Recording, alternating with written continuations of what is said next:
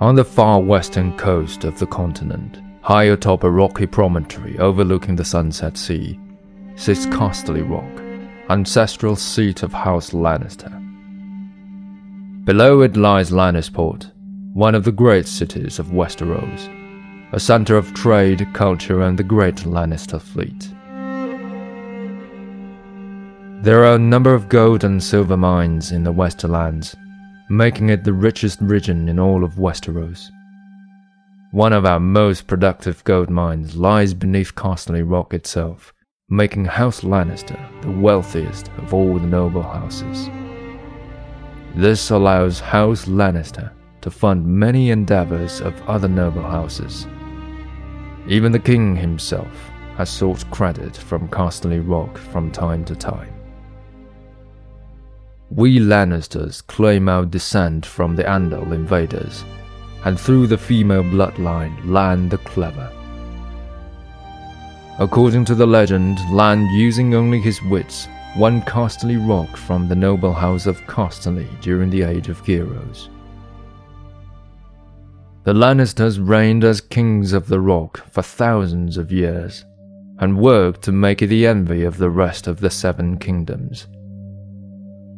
Our time as kings ended, however, when Aegon Targaryen, otherwise known as Aegon the Conqueror, arrived in Westeros with his army.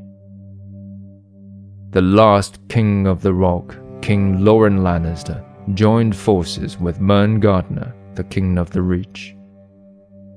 Together with 60,000 men, they met the Targaryen host in open battle. History tells us that Aegon unleashed all three of his dragons, slaughtering 4,000 men at what came to be known as the Field of Fire.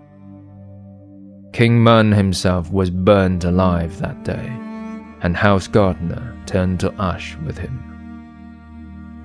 Seeing both the threat and opportunity the Targaryens represented, Loren wisely surrendered and aided Aegon in his further conquest of Westeros. The Lannisters were thus appointed Lords Paramount of the Westerlands and Wardens of the West, titles we hold to this day. Let us be clear it is neither luck nor royal favor that makes our house prosperous.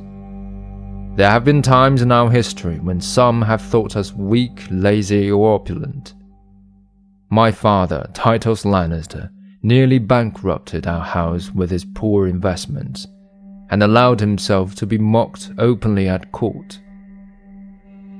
When our vassal, the Reynes of Castamere, dared to rise against the Lannisters, they learned how dangerous it can be to taunt a lion. I, Tywin Lannister, personally led the assault on Castamere to put down this rebellion. I made an example of them to anyone who doubts our might. They even made a quaint song about the fate of the Reynes of Castamere.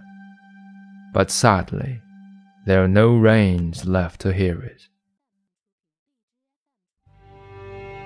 Today, the Golden Lion of Lannister is rightly admired and feared throughout the Seven Kingdoms.